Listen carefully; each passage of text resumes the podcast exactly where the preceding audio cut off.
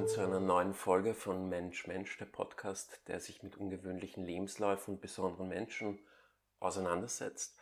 Gast der heutigen Folge ist Arman Tiriai, Filmemacher ähm, aus unterschiedlichsten Formaten in Funk und Fernsehen bekannt. Ähm, ich freue mich jetzt auf eine Stunde gemeinsam. Herzlichen Dank fürs Zusagen. Ich mich auch. Vielen Dank für die Einladung. Ich muss sagen, das ist mein erster Podcast. Ja, soll vorkommen. Ja. ja. Du bist nicht der Erste, für den das der erste Podcast cool. ist bei diesem, bei, bei, Mensch Mensch. Okay, da fühle ich mich gleich ein bisschen weniger nervös. Ja, entspannter, genau. Ja. Wir sind auch frisch getestet. Also beide, ja. ich bin ja wirklich vor 30 Minuten. Jetzt gerade von dort gekommen, ja. Genau. Ich war gestern. Ja. Ja. Das heißt, und auch noch Sicherheitsabstand. Das heißt, das ist eine vorbildliche Mensch-Mensch-Folge. Auf jeden Fall, ja. kann man sagen, ja. Jetzt schon. Jetzt schon, ja. ähm, dein, deine Vita beginnt im Jahr 1981, ne? Du bist Baujahr 81. Genau. Und du wurdest im Iran geboren. Wo ja. im Iran? In Isfahan. Wo liegt das circa? Ah, Isfahan ist, ist mm, südlicher als, also südlich von Teheran. Südlich von Teheran. Ja. Und warst aber tatsächlich nicht lange, hast nicht lange im, im Iran gelebt? Nämlich nur ein, zwei Jahre, wenn ich das richtig. Ich habe ähm, ich, ich hab eigentlich nur eineinhalb Jahre im Iran gelebt. Ja. Und ähm, war, ja, habe eigentlich davon nichts mitbekommen. Also ich war einfach viel zu klein am Anfang meines Lebens noch. Ja. Das heißt, äh, und hast du seinerzeit, du hast natürlich naturgemäß mit eineinhalb Jahren bekommt man nicht mit, warum man umzieht. Was waren die Gründe? Was, war das ein, geplan, ein, ein geplanter Umzug oder äh, war das überstürzt? Wie darf man sich das vorstellen? Also diese Frage äh, kann, ähm, bedingt eigentlich eine relativ lange Antwort, ja. weil äh, meine Eltern waren damals politische Flüchtlinge. Also noch nicht, aber kurz davor mhm. ähm, zu flüchten. Also die Geschichte fängt eigentlich ähm, lange vor meiner Geburt an. Und zwar ähm, ein paar Jahre nach der Geburt meines Bruders, meines großen Bruders Avash. Mhm. Ähm, auch Filmemacher? Ebenfalls Filmemacher, ja. Auch natürlich ähm, mein, mein Partner und, und bester Freund und, und Vorbild natürlich auch. Und ähm, kurze Zeit nachdem, also ein paar Jahre nachdem der Arash geboren worden ist, äh, ist mein Vater äh, ins, äh, inhaftiert worden, also ins Gefängnis gekommen weil er als damals eben als, als Akademiker, als Lehrer ähm, sich bewusst für freie Meinungsäußerung und ähm, Pressefreiheit eingesetzt hat. Also nicht in einem riesigen Ausmaß, aber, aber doch einfach politisch aktiv gewesen, gewesen ist, wie ein, sage ich mal jetzt, pflichtbewusster iranischer Staatsbürger, dem etwas an der damals noch sehr sehr jungen, frischen Demokratie eigentlich im Iran äh, gelegen ist, ähm, an, wo äh, Mossadegh ähm, eigentlich der gewählte, der gewählte Vertreter des Volkes, der gewählte Premierminister eigentlich war und dann eigentlich äh, von Amerika und, und äh, Großbritannien we weggeputscht worden ist. Und ähm, also um den König wieder zu, äh, zu installieren. Und mein Vater war dagegen, so wie viele andere auch. Ähm, meine Eltern sind äh, beide äh, Linke und äh, beide eigentlich ähm, ja Richtung eines, also politisch Richtung eines marxistisch-leninistischen Weltbildes ähm, aufgewachsen und auch sozialisiert worden durch ihre damals noch in der Familie, in unserer Familie relativ frische, also äh, sag ich mal jungfräuliches ähm, äh, Akademikertum. Also sie waren äh, teilweise die ersten, die in ihrer Familie auch studieren konnten. Und ähm, ja, und ähm, es ist dann eigentlich so verlaufen, dass mein Vater ähm, tatsächlicherweise für, das, für den Besitz eines Kinderbuches ähm, inhaftiert worden ist, nämlich äh, der schwarze Goldfisch, so ein, ein sehr sehr bekanntes äh, persisches Märchenbuch ähm, über einen Goldfisch, der gegen den Strom schwimmt.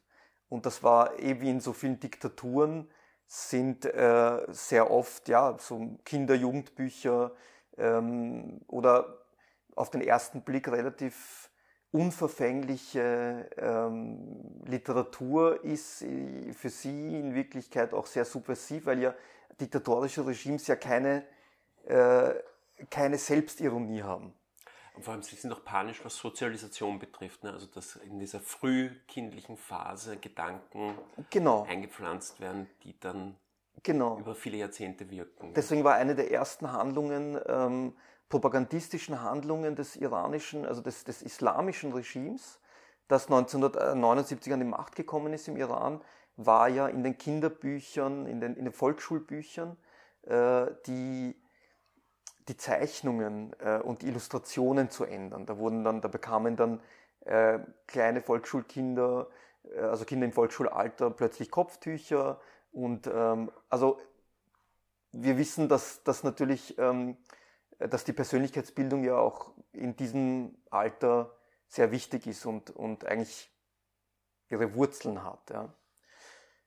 Auf jeden Fall war das dann so, dass ähm, mein Vater inhaftiert worden ist und äh, da war ich, wie gesagt, noch gar nicht auf der Welt. Und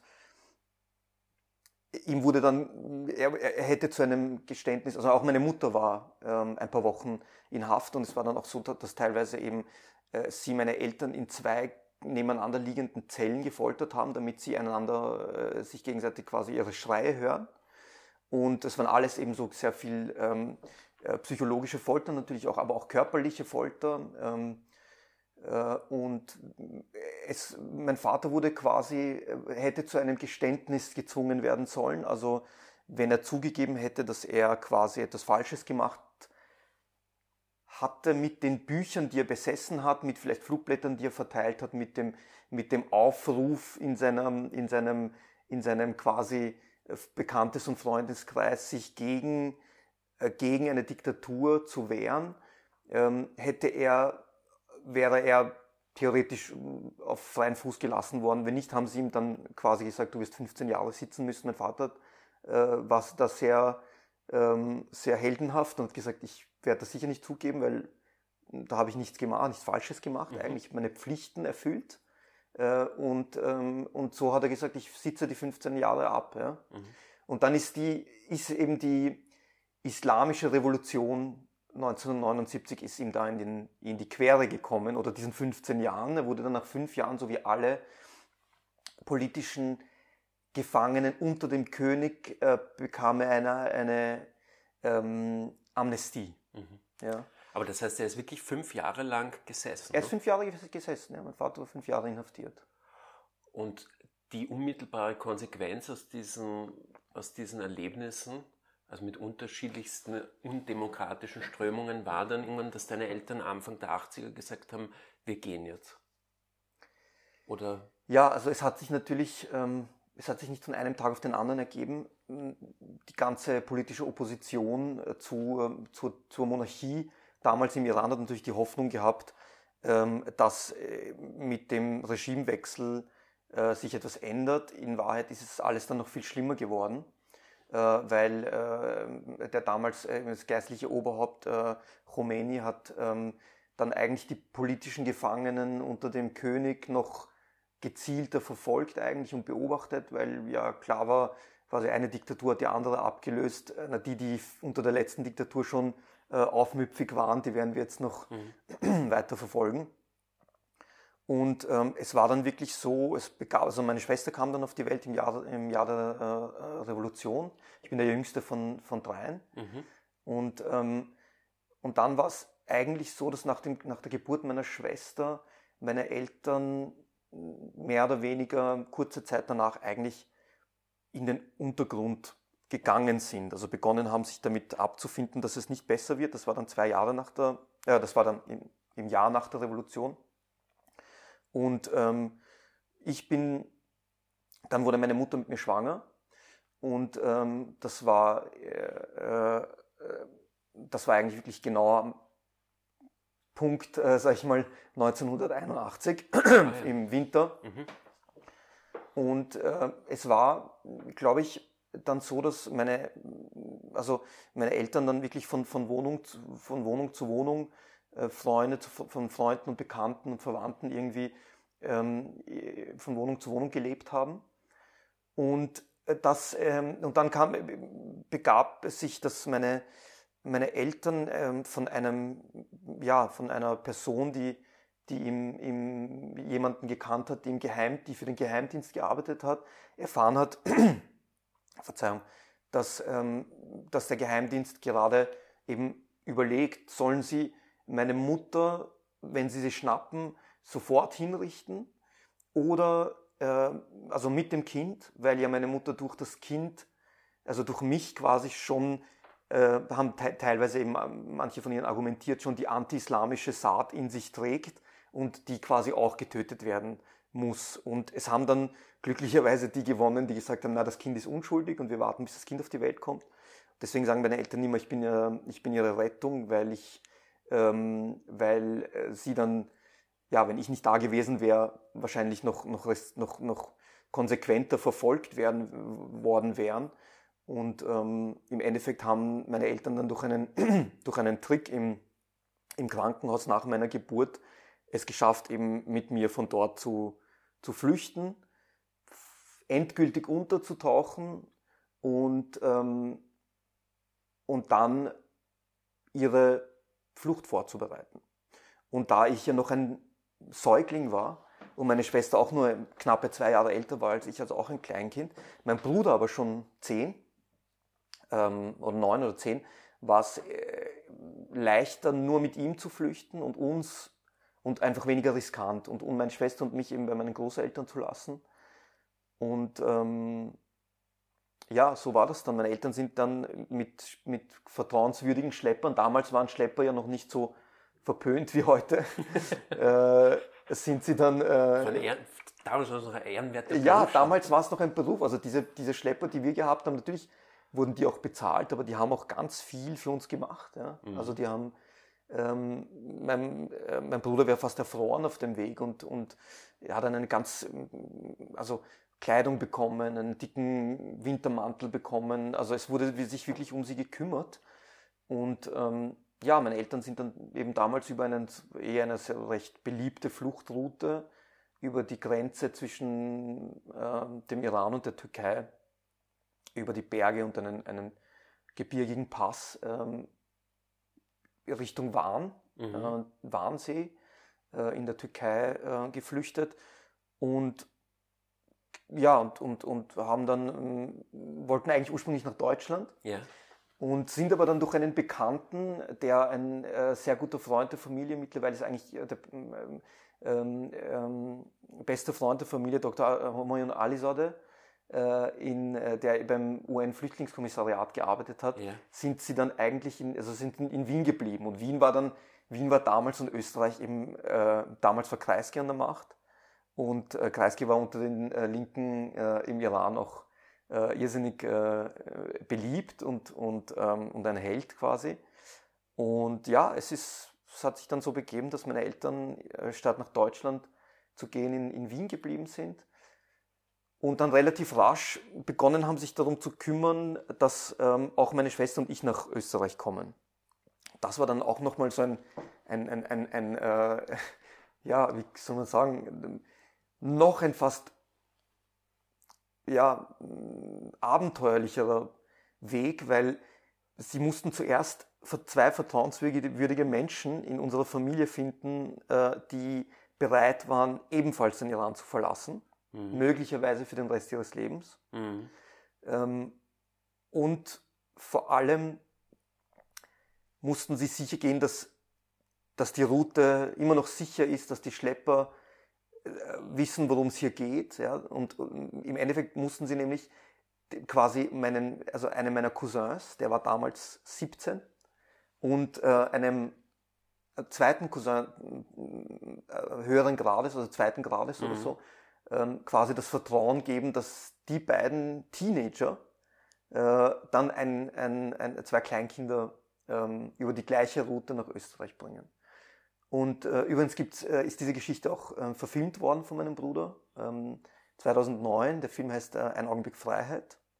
war österreichischer ähm, Oscar-Kandidat mhm. damals.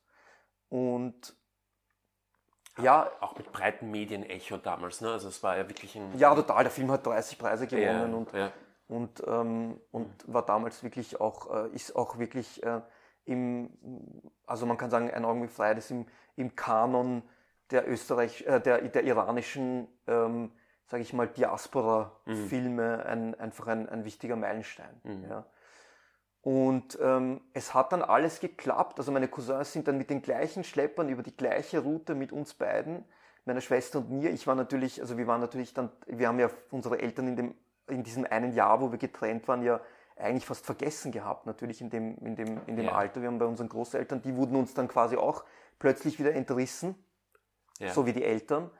Also das hat natürlich alles eine große Auswirkung gehabt auf unser Leben. Als, also jetzt auch als Erwachsene ist es natürlich ein Riesenthema, was, was uns damals passiert ist. Und ähm, ich habe mich als, äh, es gibt dann so, ich kann mich nicht mehr erinnern, meine Schwester kann sich an die Flucht noch äh, teilweise erinnern, weil sie war so vier oder so. Mhm. Ähm, und ich weiß noch, ähm, also sie erzählt mir immer, dass, dass ich dann einfach quasi auf den Pferden und, und überhaupt in, der, in diesen Tagen der Flucht versucht halt immer ihr alles nachzumachen. Yeah. Und äh, mich halt an ihr orientiert natürlich. Und und meine Schwester hat dann eben so, ich habe dann irgendwann einmal geweint und hat meine Schwester gesagt, ja, du musst leise sein, sonst hört uns Khomeini und, und holt uns und ähm, ja, äh, also es war natürlich auch ähm, wahrscheinlich alles sehr wild. Wir sind dann eben in, in, in Van gelandet und leider recht früh den türkischen Behörden in die Hände gefallen, weil wir haben ja alle keine Papiere gehabt. Mhm. Und ähm, sind dann tatsächlich auch zwei Wochen im Gefängnis ge ge gewesen, meine Schwester und ich und meine Cousins. Also wir sind dann, ich glaube, 13, 14 Tage inhaftiert gewesen, waren aber die, die, die, die Stars des, äh, des, äh, des Gefängnistraktes, äh, weil wir eben so klein und süß, süß waren. Mhm. Ja? Ähm, und, und, dann, äh, und dadurch haben auch die Wärter eben sich mehr um uns gekümmert, um meine Cousins und haben uns halt jeden Tag frisches Kebab gebracht und so. Mhm. Ähm, und ja, das war. Also ich kenne nicht viele Anekdoten aus der Zeit, aber die meisten, die ich kenne, sind dann schon natürlich romantisiert und, und schön und so. Ja. Aber das ist natürlich eine harte Zeit, war auch für meine Cousins, die dann 17 Jahre alt, 18 Jahre alt waren und nicht gewusst haben, wie es weitergeht. Sie haben dann mit meinen Eltern äh, Kontakt aufgenommen äh, aus der Türkei. Und äh, meine Eltern waren in Wien und haben schon gewusst, was, also was, was sie machen müssen. Und äh, sie mussten dann eben damals zur, zur UNO gehen und, ähm, und ja, eben die, ganzen, die ganze Papierarbeit und meine Eltern dann von da erledigt und hingeschickt. Und also es, es, es hat dann geklappt, dass im Zuge der Familienzusammenführung dann auch eben meine, meine Schwester und ich nach Wien gekommen sind und dann natürlich unsere Eltern irgendwie nicht mehr wirklich gekannt haben. Aber mein Bruder hat sich total gefreut, dass wir wieder kommen und so mhm. und sie natürlich auch. Und ähm, ja, das war dann eben im Jahr 83. Mhm. Du hast gesagt, dass, dass, dass diese Erlebnisse, die ja auch irgendwie so, das sind ja auch Gänsehautmomente oder das sind ja auch arge Momente irgendwie, die da beschrieben sind, dass das Auswirkungen bis heute hat auf euer Leben und auf eure, auf die Diskussionen oder die Beziehungen, ja. Inwiefern, was, was, oder geht das, ist das zu nah oder kann man das beschreiben, was das für, wie das das Leben jetzt beeinflusst? Naja, man kann es nicht auf einen äh, Grund runterbrechen ähm, oder auf eine Auswirkung, sondern es ist eher so, dass, dass natürlich die Flucht und dieses ähm, Leben im Exil, sage ich jetzt einmal, obwohl wir ja, also meine Schwester oder meine ganze Familie, äh, natürlich jetzt, wir sind noch aus der ersten Generation, kann man sagen, weil wir sind ja noch dort geboren. Fühlen tue ich mich natürlich eher wie die zweite Generation ähm, und, und ja, natürlich ähm, Iraner mehr oder weniger auch ein bisschen, das ist natürlich noch da und die Kultur meiner Eltern, ähm, durch sie habe ich das ja gelernt, ich kann mich an den Iran nicht erinnern, ich war viel zu kurz dort, ist natürlich, steckt natürlich auch sehr viel in, von diesem Land in mir. Persönlich sehe ich mich schon als Wiener. Ja, also mhm. ich bin schon ein Wiener und, und, und ich, ich, ich fühle, fühle mich da ähm, ja, europäischen Werten natürlich sehr verbunden, bin halt natürlich dadurch auch in einer Art ja, mh, ja, zwischen den Stühlen kann man jetzt mal sagen. Also bis heute habe ich das Gefühl, ich bin zwar natürlich viel mehr angekommen in, in Österreich als, äh, ich sage mal, andere Vertreter der zweiten Generation oder so, oder vielleicht sogar mehr als äh, dritte Generation, die ja hier schon mm, Kinder und Kindeskinder. Ähm, aber irgendwie ist das Thema der Flucht und des äh, Lebens im Exil und auch die Tatsache, dass wir unser Vaterland nicht sehen können, ähm, weil es einfach zu gefährlich wäre, dorthin zu fahren, ist schon, ähm, ja, schon sehr, sehr lebensbestimmend auch. Also es ist einfach ein Thema, das auch natürlich in, jetzt in meinem Fall oder im Fall meines Bruders ähm, seinen Niederschlag sehr viel findet, auch in der Art, ähm, in der Arbeit ähm, und in der Art und Weise, wie wir, ähm, ja, was wir machen einfach. Filme, die Filme, die wir machen, die, die, die Drehbücher, die wir schreiben, haben natürlich nicht nur ein Thema, aber die Flucht und, und, und ja, und ähm, Migration ist schon ein, ein wichtiger, ähm, ein wichtiger Themenblock in unserem Leben, ob wir wollen oder nicht. Ja. Ich habe jetzt nach, nach meinem ersten Spielfilm nach Migrantigen, der sich eben mit diesem leidigen Thema der Integration beschäftigt hat, habe ich mir gedacht, okay, das Thema ist jetzt für mich erledigt. Ich, ich, äh, das ist jetzt gegessen. Ich will nicht mein ganzes Leben lang mit diesem, auf diesen Themenblock irgendwie meine Arbeit reduzieren. Aber so einfach ist das nicht. Ja. Mhm. Ähm, mhm. Es ist doch da, und wir sehen es ja auch heute an, an, äh, am, am, ähm, am Zustand der Welt. Migration wird uns noch ganz, ganz viele Generationen begleiten, wenn es so weitergeht. Mhm. Ja.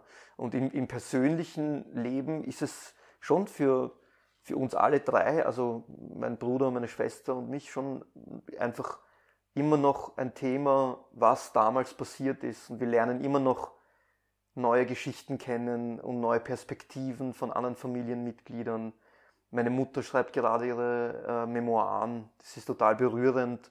Ähm, eben ein Kapitel ist so, ist, ist zum Beispiel ähm, orientiert oder ja, zeigt das Leben äh, um meine Geburt herum und das, und das Kapitel hat sie betitelt die anti-islamische Saat, ja, als mhm. Seitenhieb auf das, auf das, äh, auf das Regime, das ein, ein, ein noch ungeborenes Kind ähm, dieser, äh, dieser Schuld. Ähm, ja. Vor allem es sind ja definitiv faschistische Mechanismen, ne, die sich dann niederschlagen. Also das ist ja auch wirklich arg.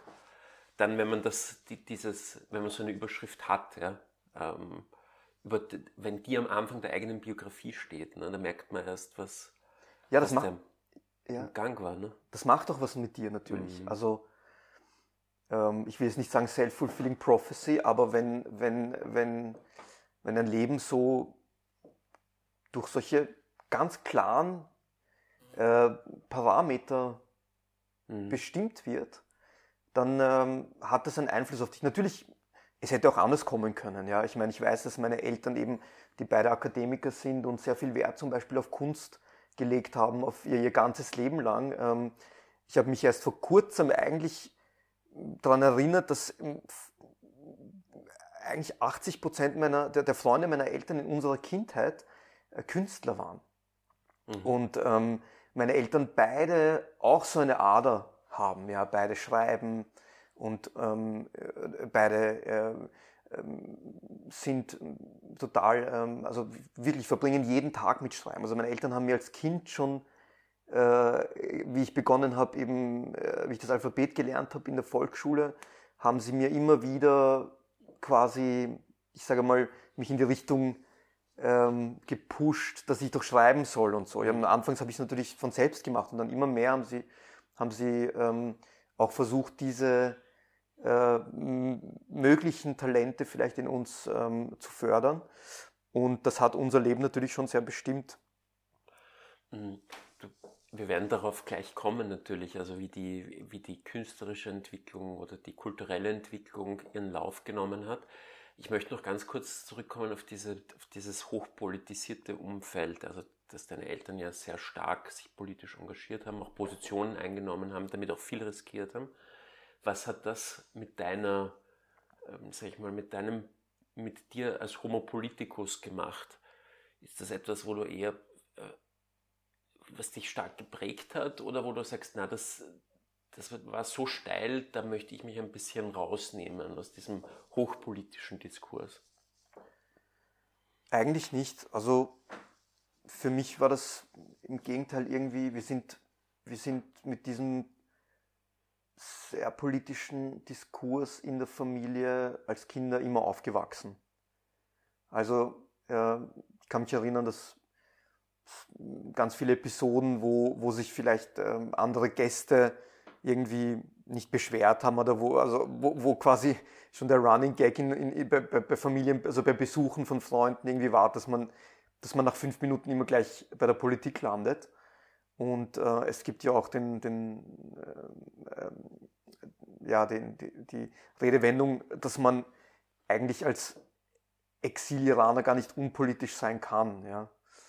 Und irgendwie war das für mich nie eine, eine Frage oder eine Entscheidung. Also das hat uns unser ganzes Leben begleitet und ich weiß auch gar nicht, wie das geht. Das, also für mich ist es äh, total un unverständlich oder, oder ich kann das gar nicht nachvollziehen, wie, wie man, wenn, wenn, wenn die Politik so einen starken Einfluss auf die Biografie deines, deiner Familie hat, äh, wie man da nicht politisch sein kann. Vor allem, wenn sich im Iran das jetzt mittlerweile geändert hat und dort jetzt eine Demokratie an, die, die Staatsform wäre, dann könnte man ja sagen, okay, vielleicht ist das Thema gegessen und, und mhm. so, ja. Aber es ist, äh, es ist nicht der, der Fall. Es ist ähm, noch schlimmer als damals. Also ähm, das Land steht vor wirtschaftlichen, ähm, ja, noch sozialen und, und politischen Bankrott einfach. Also deswegen, für mich ist das, äh, ist das einfach total natürlich. Es ist etwas ganz Natürliches, politisch zu sein und sich in den Diskurs einzuschalten und, ähm, und ihn auch versuchen, ja, auch zu lenken, auch eine Meinung zu haben. Ich finde, das ist ganz wichtig, dass man, dass man eine Meinung und eine Haltung hat. Ja? Also, dass man, dass man eine Haltung hat, dass man zu dieser Haltung stehen kann, dass man diese Haltung eben auch in seiner Meinung, Meinung artikulieren kann und ähm, ja, dass man sich am Ende des Tages wirklich in ein Spiel schauen kann und es nicht nur darum geht, wie, dass man selber überlebt, sondern dass man miteinander lebt. Ja? Und, und da sind wir davon sind wir sehr weit entfernt. Mhm. Ist das vielleicht auch der Grund, weil du sagst, dass äh, diese, sag ich mal, Binnenscheidung zwischen Leben und Politik, das gibt es für dich nicht, das sind und Arbeit und Politik, das sind verwobene Bereiche. Ist das vielleicht auch der Grund, warum du dich sehr früh festgelegt hast, eigentlich im filmischen Fach ähm, dich zu engagieren. Weil wenn ich jetzt mal so ein bisschen in deine Vita schaue, da gibt es kein großes Loch, wo man sagt, da hat man das Gefühl, da war ein Suchender, sondern es ging relativ schnell und früh um Filme machen. Ne? Ja. Hat das damit zu tun? Ist das, war das halt die Artikulationsform? Oder? Ja, ich meine, ich muss dazu sagen, dass ich als Jugendlicher noch, da, da, da, da habe ich mich noch nicht so sehr mit der mit der Familienbiografie auseinandergesetzt. Mir waren natürlich die großen Eckdaten damals äh, bekannt, lässt sich auch in äh, einem weiteren Film meines Bruders, äh, Exile Family Movie, äh, verfolgen. Ähm, mir war damals schon bekannt, natürlich, ich wusste, dass, was unsere Familie durchgemacht hat, mehr oder weniger, ähm, war aber dann Jugendlicher, also mir waren da, also andere Themen haben mich mehr interessiert. Ja.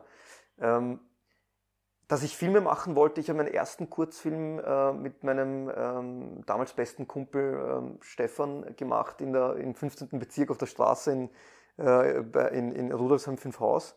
Haben wir äh, Kurzfilme gedreht, eine, so eine, damals war das glaube ich noch eine ähm, H8-Kamera oder sowas ähm, äh, bekommen. Und wir haben damit äh, ja, mit zwei Videorekordern, also wir haben mit der Kamera aufgenommen und dann haben wir auf, eine, auf einen VHS-Rekorder quasi überspielt und dann, also so geschnitten einfach. Und wir haben uns das irgendwie selber beigebracht. Ähm, und natürlich war mein Bruder auch ein großes Vorbild. Also es war damals eher als, als Kind so eine Art ähm, lustiger Zeitvertreib und, und ein Hobby einfach. Und ich glaube, alle guten Dinge entstehen oder viele guten Dinge entstehen ja auch aus Interesse, aus, aus, aus, aus Hobbytum, aus äh, einer dilettantischen Leidenschaft, sage ich jetzt einmal. Ähm, und mir hat das äh, total Spaß gemacht. Und als ich dann mit, ähm, weiß nicht, 14 Jahren oder so oder 15 Jahren auch ähm, von einem ähm, von einem Lehrer in unserer Schule, wir sind in die, alle drei in die Schottenbastei in die Schule gegangen, im ersten Bezirk gegenüber vom Juridikum. Und da hatten wir eine, also eben einige gute Lehrer, aber einer davon war, hat ein Freifach unterrichtet, Medienkunde, äh, Medien, Medienkunde, Medienkunde? Ja, ich glaube Medienkunde. Könnte sein, so hieß das bei mir, glaube ich, auch. Ja, Medienkunde. Ähm, Hemmerle war sein Name und er hat, er hat schon den Arsch unter seine Fittiche genommen und äh, er hat einfach Equipment gehabt. Er hat damals so einen so eine Schnittanlage gehabt, eine, eine, äh, wie, also eine Videoschnittanlage, eine analoge Videoschnittanlage ähm, und, äh, und auch einfach so Videorekorder und so, so mit Jog Shuttle, so diesen Rädern zum, zum Spulen und so. Und äh, äh ja, er hat dann irgendwann einmal mich gesehen, so in der vierten Klasse äh, oder fünften, Oberstufe, erste Klasse Oberstufe, und hat mich gesehen und gesagt, ja, du bist doch der Bruder vom, vom, vom, vom Arash na, du musst auch zu mir in Medienkunde kommen. Also mich quasi mehr oder weniger irgendwie gezwungen, äh, ist ein Freifach zu besuchen und so. Und dann habe ich das erste Mal dann zwei Mädels, äh, von, also zwei Klassen, eine Klasse unter mir waren, äh, haben ein Drehbuch geschrieben, so eine Art Kommissar Rex-Verarschung. Und äh, das haben wir dann, und die haben auch einen Hund gehabt, eine von beiden und so. Und wir haben das dann, also er wollte dann, der Hemmele wollte dann, dass ich Regie mache. Ja. Und, ähm, und ich hab, wir haben wir haben es dann irgendwie mehr schlecht oder recht eben gedreht irgendwie. Äh, und dann, also ab, und dann gab es eben diesen einen quasi, diesen Urknall. Mit 10 war mir das noch nicht so bewusst, ja. Aber mit, mit 15, 14, 15 habe ich diesen Film dann geschnitten. Und als ich dann quasi gesehen habe, dass wenn man Bilder aneinander hängt, dass man eigentlich eine Welt erschafft erschaffen kann, also eine, eine also dass, dass ich quasi durch diese Bilder Geschichten erzählen kann, also das ist mir erst damals richtig bewusst geworden, da war es dann eigentlich um mich geschehen und ich wollte eigentlich Filme machen, habe aber eben noch nicht, noch nicht so genau gewusst, was. Ja, natürlich, du wächst. Also als ich 15 war, das war 96. Ja, das waren, das war, da waren Filme wie, weiß ich nicht. Das war natürlich total geprägt von amerikanischen Filmen wie mm, Pulp Fiction und äh, die Verurt, also Shawshank Redemption mhm.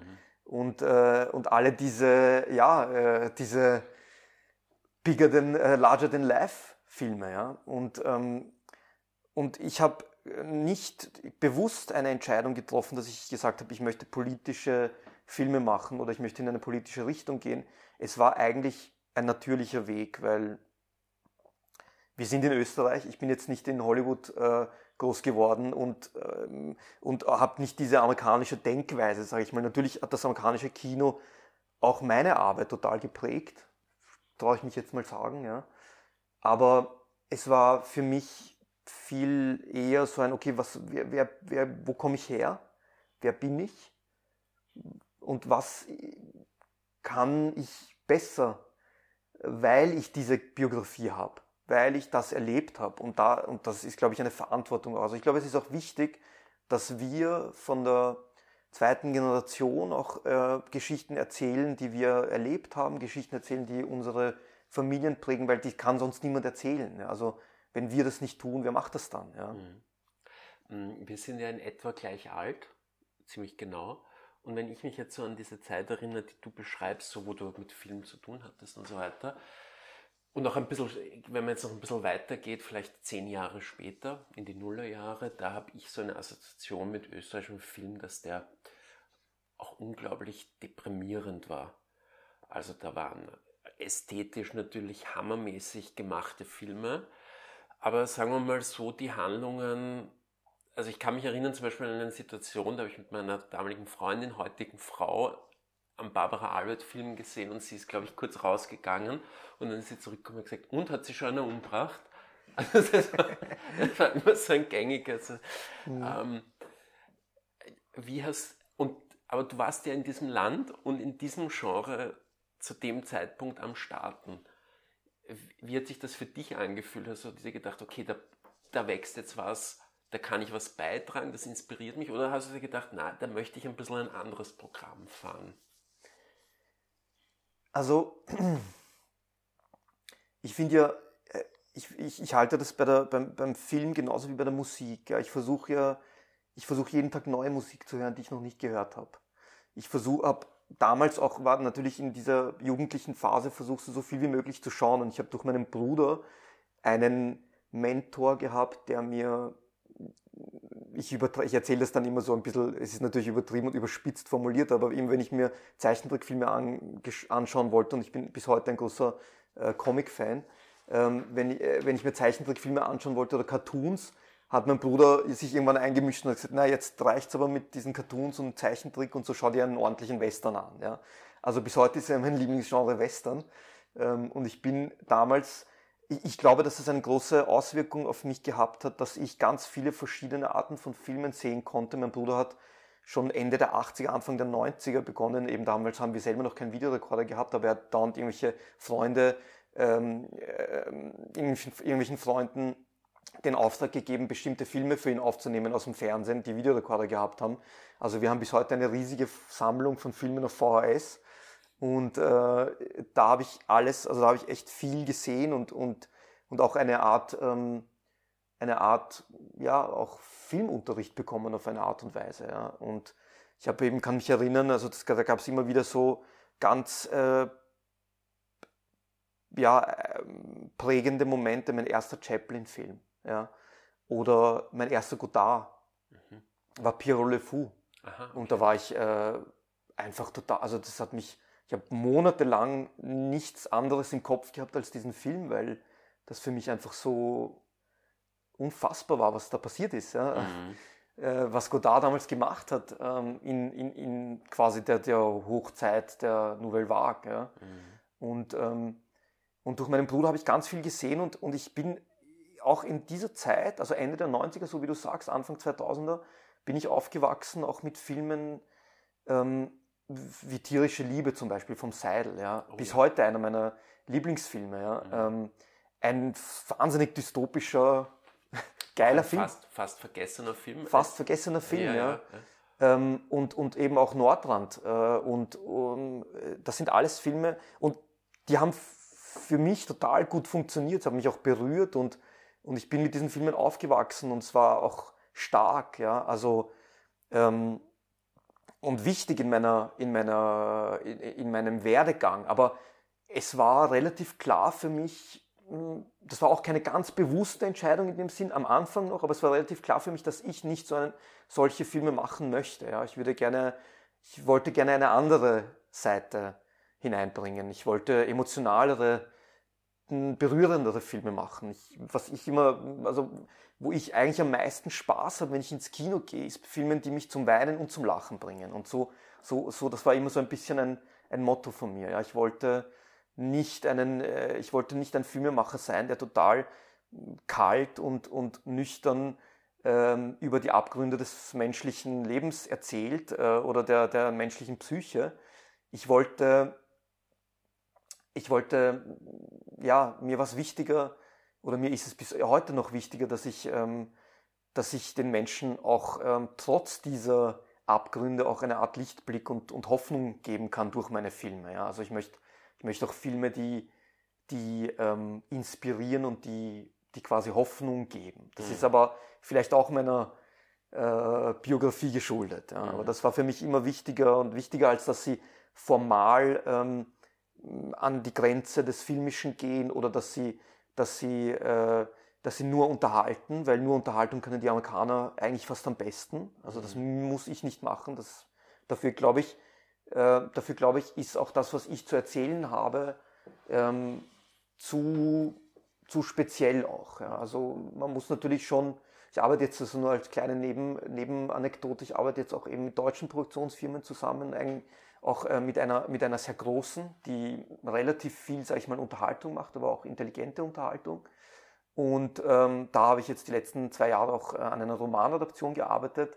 Und ich erzähle es immer eben gern auch ja, aus, aus Respekt natürlich, aber auch eben mit, einem, mit einer mm, Portion Ironie, dass denen eigentlich die Stoffe, die für mich zu, fast schon zu kommerziell sind, aber wo ich mir denke, okay, ich kann noch durch eine, ich kann noch durch meinen Blick äh, dem Ganzen etwas, etwas ähm, Unkonventionelles geben, mhm. das ist denen viel zu nischig. Mhm. Also es ist, es, es, man muss, es gibt natürlich eine Diskrepanz mhm. von dem, also vom Innen zum Außen. Also was ich für nischig oder für Mainstreaming halt ist für, oder für, für, für, für zu konventionell ist für viele Leute, die sich äh, im Medienbereich eigentlich ausschließlich mit Unterhaltung beschäftigen, viel zu ähm, Avantgarde. Avantgarde, genau. Ja, ja.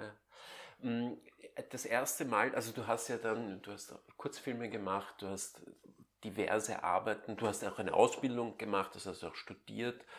Ähm, und das erste Mal, sage ich mal, einer breiten Öffentlichkeit, würde ich jetzt einmal sagen, ähm, ins Bewusstsein gerückt bist du mit einer Dokumentation. Nämlich ja. über einen Rapper, über, über Nassar. Ne? Mhm. Was hat dich dazu gebracht, dann einmal das dokumentarische Fach ähm, für dich auszuwählen, vor allem für, für ein großes Debüt? Das war ja eigentlich das, das große Debüt, kann man so sagen. Ne? Ja. Naja, ich bin immer schon ähm, angezogen worden von, von dokumentarischen Stoffen, von, von Geschichten, die, die sich um mich herum abspielen. Also ich habe, ich finde einfach, ähm, ja, ich, ich bin schon in meinem Herzen dann ein Dokumentarist gewesen, auch ein Dokumentarfilmer.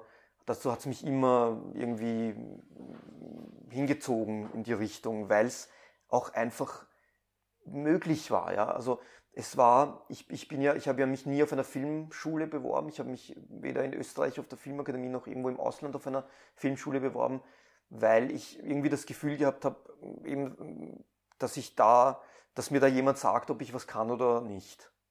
Und das, äh, ja, das war etwas, was ich, nicht, was ich nicht wollte. Ich wollte nicht, dass mir irgendjemand sagt, ob ich das Talent dazu habe, weil ich einfach total Spaß gehabt habe beim, beim Filmemachen. Das war etwas, wo ich mich, wo ich hundertprozentig aufgegangen bin. Ja. Ähm, es war, Filmemachen ist, was, ist ein total kreativer Akt. Es ist ein, es ist ein sehr, manchmal sehr, fast zu verkopfter Akt. Es ist aber auch etwas, ähm, es ist, ähm, ja, es ist etwas, wo man sich mit voller Hingabe ähm, darauf einlassen muss. Ja? Und, und mir, mir hat das total Spaß gemacht. Ich wollte und ich war glücklich darüber, dass ich gewusst habe, was ich machen möchte. Ich habe bis heute Freunde, die nicht genau wissen, wo sie hinwollen. Ja? Und, und mir war das eigentlich ziemlich früh klar. Und, ähm, und es haben sich um mich herum, haben sich ganz, also abgesehen von meiner Familie und von meiner Familiengeschichte, die auf meinen Bruder sehr, sehr gut ähm, gecovert hat, sage ich mal, haben sich um mich herum ganz viele Geschichten abgespielt. Und eine davon war war eben dieser, äh, dieser äh, damalige äh, Freund und Bekannte von mir, der, der, der Nazar, mhm. der mit mir im 10. Bezirk aufgewachsen ist. Also ich bin im 15. und im 10. aufgewachsen und im 10. waren dann, äh, unsere Eltern haben sich gekannt, also seine Mutter und meine Eltern. Und wie, ja, und ich habe jahrelang nichts mehr von ihm gehört, weil ich aus dem, 5., aus dem 10. wieder weggezogen bin, äh, mit Ende der Schule. Und, ähm, und dann habe ich irgendwann einmal gesehen, äh, dass er eben begonnen hat zu rappen. Und ich habe das gespürt, diese, da ging es genau um, um ein Thema, das uns jetzt äh, zwölf Jahre immer noch begleitet, äh, nämlich warum, äh, ja, warum sich die, die, die zweite und dritte Generation ähm, der Eingewanderten mit Österreich und mit österreichischen Werten nicht wirklich identifizieren kann in vielen Fällen. Ja. Und, und damals, das war 2009, wie wir begonnen haben, den Film zu machen, hat mich das, äh, war das für mich sofort einfach ein super spannendes Thema und er ein super interessanter, kontroverser äh, Charakter. Und ähm, ja, und ich habe ihn kontaktiert und dann ging es eigentlich recht schnell und ähm, er hat mir da vertraut und wir haben diesen Film gemacht und alle unsere Dokus sind so eine, auf eine Art und Weise so ein bisschen Langzeitfilme. Also ich habe ihn auch zwei Jahre begleitet und ähm, genauso wie bei Everyday Rebellion, unserem ähm, äh, dem zweiten Dokumentarfilm, den ich mit, dann mit meinem Bruder äh, gemeinsam gemacht habe, ähm, auch drei, vier Jahre gedreht. Also das Dokumentarische war für mich eine Form, äh, eine, eine Form, die sehr viel Dringlichkeit besessen hat und immer noch besitzt. Ähm, und es war für mich auch schlicht und ergreifend einfacher zu drehen weil ich habe nur eine Kamera gebraucht und einen Tonmann oder ein Mikrofon und, und konnte raus auf die Straße und filmen. Und, mhm. und ich habe nicht, auch in diesen Anfangsphasen eben meiner Karriere oder meines beruflichen Werdegangs da überhaupt nicht an meine Karriere gedacht. Ich habe mir nicht gedacht, okay, na, ich kann jetzt nicht mit Dokus anfangen, weil irgendwann einmal möchte ich dies und das machen. Nein, ich habe mir gedacht, das ist cool, das macht mir Spaß, das ist ein interessantes Thema. Ich habe die Kamera, äh, geht schon, ja, mhm. mhm. let's shoot it. Also ich wollte da auch nicht zu viel Zeit. Ich wollte, ich bin einfach so ein Learning by Doing Typ. Ja. Mhm. Der, der Schritt ins, und das hast du ja dann schon eigentlich schon angedeutet, der, der Schritt in, in den Spielfilm war dann die Migrantiken. Ja. Da war ich ehrlich gesprochen erstaunt dann äh, mhm. auch über das Thema, weil ich mir immer vorstelle, also das ist dann so das andere Ding, ich, ich denke mir immer, man soll jetzt Menschen mit, mit migrantischen Wurzeln nicht ständig reindrängen, dass sie sich mit den migrantischen Wurzeln beschäftigen ähm, Absolut, müssen, ja. sondern sie auch einmal einfach äh, so mal wirken lassen und wenn, also da muss nicht immer dieser Aspekt drinnen sein. Und ich habe auch viele kennengelernt, die das auch tatsächlich, denen das tierisch auf den Wecker geht. Mhm. Dieses äh, Etikett. Wir sind, immer, wir sind immer reduziert auf, ja, ja. auf, auf diesen Migrationshintergrund, genau, ja. unter Anführungszeichen. Und es hat mich dann total überrascht, eigentlich, auch aufgrund der Filme davor, dass das dann, also wirklich auch genau das dann das, das, Thema des Spielfilmdebüts war. Wie ist, das, wie ist das entstanden? War das so etwas, was noch aufgearbeitet gehört hat? Es, es kokettiert, also das Thema ist ja auch da drinnen in Wahrheit, ja, dieses dass wir auf das reduziert ja, werden. Dass, äh, dass ja, ja. Migranten auf das Migrantische reduziert werden, ja. Also eigentlich was, es hätte auch anders kommen können, ganz leicht, weil ähm, mein aktueller Spielfilm, also muss kurz vorgreifen, mein aktueller Spielfilm Fuchs im Bau, der von einer, ähm, der von zwei Gefängnislehrern in einer Wiener Gefängnisschule handelt. Diese Idee, äh, die Idee zu diesem Film ist damals schon bei, den, bei, bei, bei, der Recherche meiner ersten, ähm, meines ersten Dokumentarfilms entstanden, zu diesem, zu Nazar, eben zu dem Rapper, und, also Schwarzkopf hieß der. Und ähm, ich bin damals, weil ich mit Jugendlichen reden wollte, die mit der Polizei quasi in, äh, in Konflikt geraten sind, mit dem Gesetz in Konflikt geraten sind, wollte ich unbedingt in, ähm, ins Jugendgefängnis beziehungsweise in, in die Jugendabteilung der, ähm, des Untersuchungsgefängnisses ähm, zur Josefstadt. Und da wurde ich bei meinem ersten Anruf sofort an die Gefängnisschule verwiesen. Bin dann dort gesessen, das war alles 2009 oder 2010. Also es war genau in der Phase, wo ich meinen, meine erste Kinodoku gedreht habe. Das heißt, die Idee zu dem Film ist fast älter als die Idee zu, ähm, zu, Migrantiken. zu Migrantiken. Und ähm, ich habe auch 2013 vom Bundesministerium für Unterricht, Kunst und Kultur damals das Filmstipendium, äh, das Staatsstipendium für Filmkunst heißt das, bekommen, das war 2013.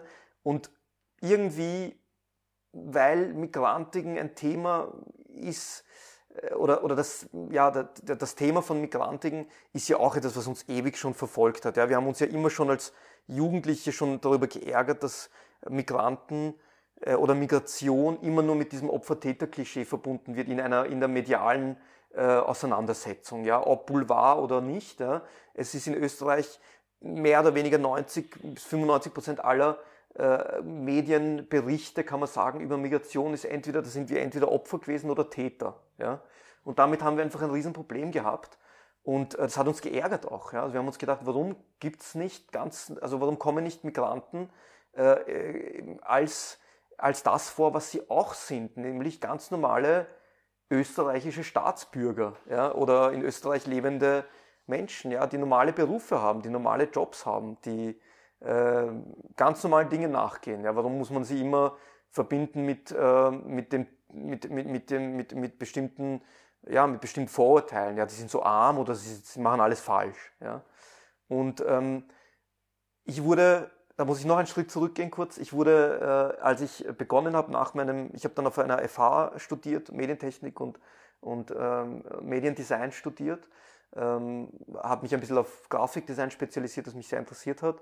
Und danach, ähm, nachdem ich meine, mein Diplom bekommen habe, bin ich, ähm, da habe ich in England äh, ein, ein, Semester, ein Auslandssemester gemacht, bin nach Österreich zurückgekommen und habe dann relativ früh und schnell glücklicherweise ähm, die Chance bekommen von einer Wiener Produktionsfirma, in, beim Fernsehen Regie zu machen, also beim ORF oder eben für also bei Sendungen, die dann im ORF laufen. Das war die damals gibt's nicht mehr, ne? Die gibt es nicht mehr. Das war damals die Sendung ohne Namen. Ja.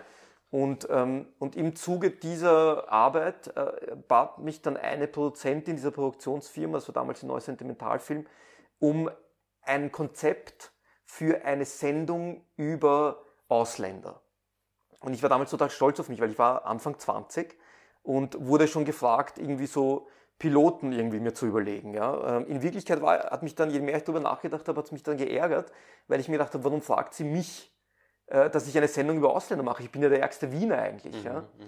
Ähm, und, und dann war unser Konzept, und da war, haben wir uns dann auch als sehr clever äh, befunden, also ich und äh, meine Freunde äh, Faris Rahoma und Alexander Petrovic, die ja dann auch mit mir den äh, Migrantiken geschrieben haben, haben uns gedacht, ja, also nicht nur wir, wir haben dann noch andere Kumpels natürlich, die da dabei waren, und haben uns überlegt, na, wir machen eine Sendung über einen Freundeskreis, wir drehen eine Sendung, also eine, eine, schreiben ein Konzept über, über, über einen Freundeskreis in Wien, der äh, laut, lauter Menschen mit Migrationshintergrund, aber es geht nie um das. Mhm. Niemand redet über seine Migrations... Äh, Background und, und, und dadurch auch nicht, weil es wird ja immer thematisiert als Problem. Ja? Du musst ja immer ein Problem mit deinem Migrationshintergrund haben, aber das hatten wir nicht. Ja? Also wir haben natürlich auch Troubles, was das angeht, aber nichts, was uns jetzt so dermaßen bestimmt oder so. Ja? Oder dass unser Leben zu einem Sozialdrama werden würde, so wie wir das immer gesehen haben dann in, mhm. in Filmen und so, in Film und Fernsehen vor allem auch. Ja?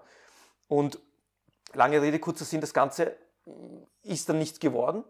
Ähm, und wir wollten das Thema aber nicht, ähm, wir wollten das nicht äh, in die Schublade stecken. Wir wollten das nicht irgendwie außer Acht ähm, geraten lassen und haben uns dann hingesetzt und uns wirklich diese, die, die, die essentielle, was können wir Neues auf diese Perspektive, äh, was können wir Neues auf dieses Thema bringen, was ist unsere spezielle erzählerische Perspektive und die war dann, die war dann äh, das Identitäten wechseln und mhm. das als Wiener mit Migrationshintergrund von einer Identität in die andere Identität schlüpfen zu müssen, um den Leuten zu genügen, um den Erwartungen zu genügen. Und daraus ist dann Migrantik entstanden. Und ich glaube, dass es eigentlich natürlich war und auch sehr gut war, dass wir das so gemacht haben, weil in dem Film geht es ja um zwei Jungs, die ja nicht mehr als äh, Migranten gesehen werden können, weil sie schon sehr integriert sind. Und die müssen dann eigentlich äh, das alles wieder abschütteln und sich als Ausländer und die Rolle spielen. Und die Rolle spielen. Und, mhm. und, wie ist man als Ausländer? Naja, man ist gefährlich und man ist verwegen und man hat sicher irgendwas falsch gemacht und, mhm. äh, und so weiter und so fort. Ja. Und das war eigentlich dann ein Zufall. Wir haben dann gesehen, dass die Zeit sehr nach diesem Thema verlangt, hatten dann eine, äh, waren beim Drehbuchworkshop diverse Geschichten und haben dort äh, als einzige Komödie dann bei einer Lesung äh, eben zwei Szenen von unserem, von unserem Drehbuch vorgelesen und das ist dann irrsinnig gut angekommen. Und ähm, wir wurden sofort von mehreren Produzenten angesprochen, obwohl der Film eh schon bei den Golden Girls, also bei der Produktionsfirma meines Bruders war, wurden wir angesprochen, ob, de, ob wir nicht eben mit ihnen kommen wollen zu dem Stoff. Und dann haben wir gewusst, okay, wir machen diesen Film zuerst. Es war natürlich ein Risiko. Alle haben irgendwie gesagt, ja, Komödie ist so schwer und ihr müsst aufpassen, das Buch muss perfekt sein und hin und her. Wir haben dann auch gar nicht so viel darüber nachgedacht, weil eben Komödie irgendwie, glaube ich, uns allen, also sowohl meinem Bruder als Produzent als auch Sascha Fares und mir, sehr äh, etwas, also ich sage mal, das ist ja unsere Natur auch. Es entspricht unserem Naturell, ja, mhm. etwas Lustiges zu machen auch, ja. Und wir haben das dann gemacht und es hat funktioniert. Also im Endeffekt hätte natürlich Fuchs im Bau vorher entstehen können auch, aber es war dann einfach, ja, mhm. Zufall. Es ist, ja auch mittlerweile ans Theater gegangen, äh, an die Josefstadt. Ne? Also es hat auch eine interessante Entwicklung genommen. Unmittelbar danach, und jetzt sind wir ähm, im Hier und Jetzt oder eigentlich in der, in der Zukunft, hast du ja dann weitergearbeitet an dieser Fuchs im Bau-Idee, nämlich an der Idee, dass es eine Connection zum Gefängnis, also dass ein, ein Film mit Bezügen zum Gefängnis und jugendlichen Gefängnis entstehen könnte. Ähm, das ist ein bisschen ein Kontrastprogramm, weil das ist jetzt gar nicht, das ist nicht komödiantisch, sondern das sind ja äh, heftige Schicksale. Wie hat dieser Rollenwechsel für dich im Kopf funktioniert? Ist das nicht ein bisschen ein drastischer Genrewechsel? Ja, es kann schon sein, dass es ein drastischer Genrewechsel ist, wobei ich glaube, dass auch im Fuchs ähm, viel Lustiges ist. Äh, aber ich finde das eigentlich gut und ich, ähm, ja, ich, ich muss jetzt nicht immer das gleiche Genre machen. Ich muss nicht immer nur Dokus machen und ich muss auch nicht immer nur Komödien machen. Äh, dazu bin ich, dazu ist mein, mein, mein filmisches Interesse viel zu groß ähm, und auch die Geschichten, die ich zu erzählen habe, dann zu ähm, unterschiedlich. Ähm, und ich habe natürlich dann aufpassen müssen in der Balance des Drehbuchs, in der, in der Gewichtung, dass die Komödie nicht überhand nimmt. Ähm, weil da tendiere ich natürlich ein bisschen dazu dadurch, äh, dass ich vorher diese Komödie gemacht habe. Aber auch in meiner Komödie gab es ernste ähm, und, und, und tragische Momente. Ich bin ja davon überzeugt, dass jede gute, jeder guten Komödie ähm, äh, ein, ein, ein, ein riesiges Drama, also eigentlich eine Tragödie innewohnt. Ja, das ist, glaube ich, ganz essentiell, sonst ähm, kann man eigentlich, sonst ist es eher Spaß. Ähm, ich glaube, ähm, die Komödien, die ich machen möchte, die, die tragen in ihrem Kern schon ein, ein, ein, ein, ein, großes Problem eigentlich, also ein großes Drama. Und insofern konnte ich das eigentlich relativ leicht zurückdrehen. Ich kann noch kein ausschließliches Drama erzählen, weil so ist das Leben für mich nicht. Ähm, äh, vor allem, wenn es einem sehr schlecht geht, habe ich das Gefühl und auch die Erfahrung, dass man gerne noch mehr äh, sich mit Humor beschäftigt und Witze erzählt und eine, als eine Art Widerstand gegen das Schicksal und Widerstand gegen ähm, die, die, die harten Seiten des Lebens, sage ich mal. Und bei Fuchs, ja, da habe ich einfach auch wieder geschrieben viel und, und versucht, ähm, versucht, das gut hinzubekommen, äh, wie bei jedem Buch, halb so sorgfältig wie es geht zu schreiben, auch den Film natürlich zu visualisieren, wie, wie, wie wird das wie wird es sein und wie, wie, wie anders wird es sein als, als die Migrantin. Aber ehrlich gesagt habe ich mich gar nicht so sehr dann mit meinem ersten Film auseinandergesetzt, sondern ich wusste von Anfang an, dass dieser Gefängnisfilm ein Drama werden würde.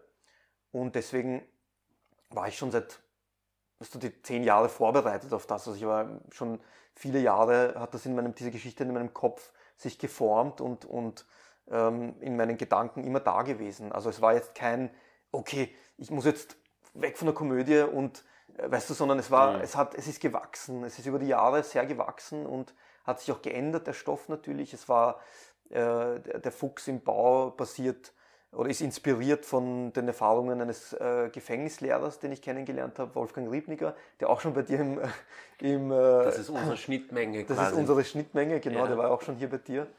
Und ähm, der Wolfgang ist mittlerweile ein, ein, guter Freund. Und wir haben, ja, ich war sehr oft bei ihm in der Schule damals, also in der Gefängnisschule. Und ähm, ja, er hat auch sehr viel Humor, also ein Mann mit viel Humor und, und das äh, hat sich auch ähm, geäußert in, seinem, in seinen äh, Unterrichtsmethoden. Und, und da haben wir auch, er und ich auch natürlich eine Schnittmenge gefunden. Ja, jetzt habe ich den Faden verloren. Das Macht ja nichts, das gehört zum Plaudern dazu. Ja. Aber ich habe da dazu gleich nämlich eine Frage, weil diese Schnittmenge impliziert, ich habe ja auch Zeit in dieser Gefängnisschule verbracht, circa ein halbes Jahr mit einer Schreibwerkstatt. Und was mich ein bisschen, was in mir so innere Krisen ausgelöst hat, auch mit meinem mit dem Weltbild, wofür ich kämpfe und so weiter, war, dass ich in dieser Gefängnisschule und damit auch in deinem Film, der ja sehr gut widerspiegelt, was in so einer Gefängnisschule passiert, dass ich da irrsinnig viele Klischees bedient gesehen habe. Also das heißt, dass wahnsinnig viele Menschen oder Jugendliche mit Migrationshintergrund eingesessen sind, ja, dass die Biografien ähm, genau das bedient haben, was du beschrieben hast. Also Sozialdrama, ähm, fast vorgegebene Täterbiografien und so weiter und so fort. Mhm. Äh, ist das nicht, war das nicht dann für dich, der sich ja mit dem Thema befasst, ja, unglaublich kompliziert, dass das eben kein klischeehafter Film wird, der vielleicht sogar Ressentiments schürt? Kann sein, aber ich glaube, dass du, durch die Art und Weise, wie ich mich mit den Figuren beschäftigt habe, habe ich vor dem nicht so eine Angst gehabt. Ich schaue auch ja gerne hinter diese Klischeebilder. Also das ist ja auch bei Migrantiken ein, ein, ein, riesiger Aspekt der Geschichte, dass wir, dass wir Klischees und Vorurteile genommen haben und versucht haben, hinter die Kulissen zu schauen. Und das ist auch etwas, ähm, was beim Fuchs passiert.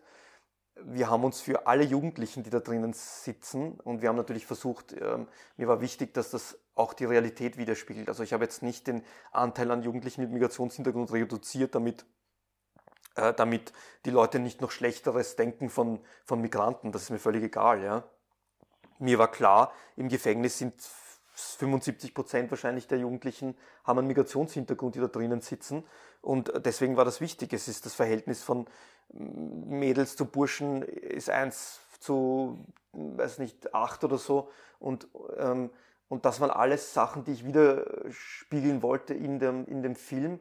Und ich konnte natürlich nicht, ich musste einen Film über, obwohl der Film eigentlich hauptsächlich von zwei Lehrern handelt, war es natürlich wichtig, dass man auch Jugendliche kennenlernt in dem Film. Und, und, und da ist eben mein, äh, da ist auch mein äh, Fokus dann weggegangen von diesem ähm, eigentlich Vorurteil des bösen oder des quasi fehlgeleiteten äh, Jugendlichen, männlichen Jugendlichen, ja, äh, der irgendwie, weiß nicht, irgendwie nötigt oder einen Raub macht oder sowas. Und, ähm, und, und äh, weißt du, das kennst du ja auch. Mhm. Und das hat ja auch was mit Schwarzkopf zum Beispiel zu tun. Da habe ich ja alle diese Kids, diese, diese Burschen gehabt vor der Kamera, ja.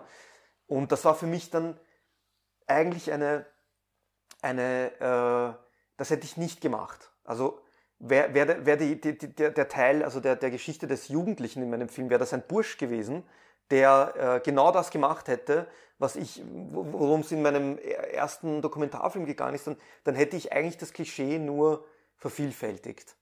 Deswegen ist es äh, ist die Geschichte des äh, der, der, das quasi das, der, der, das Mädchen, das in meinem Vor Film vorkommt, äh, das so eine Art äh, repräsentativ für ähm, falsch verstandene Jugendliche gilt, für sensible und missverstandene Jugendliche, ähm, die auch natürlich etwas falsch gemacht haben, äh, war dann einfach eben nicht dieser, dieses Klischee des, des Burschen, ja?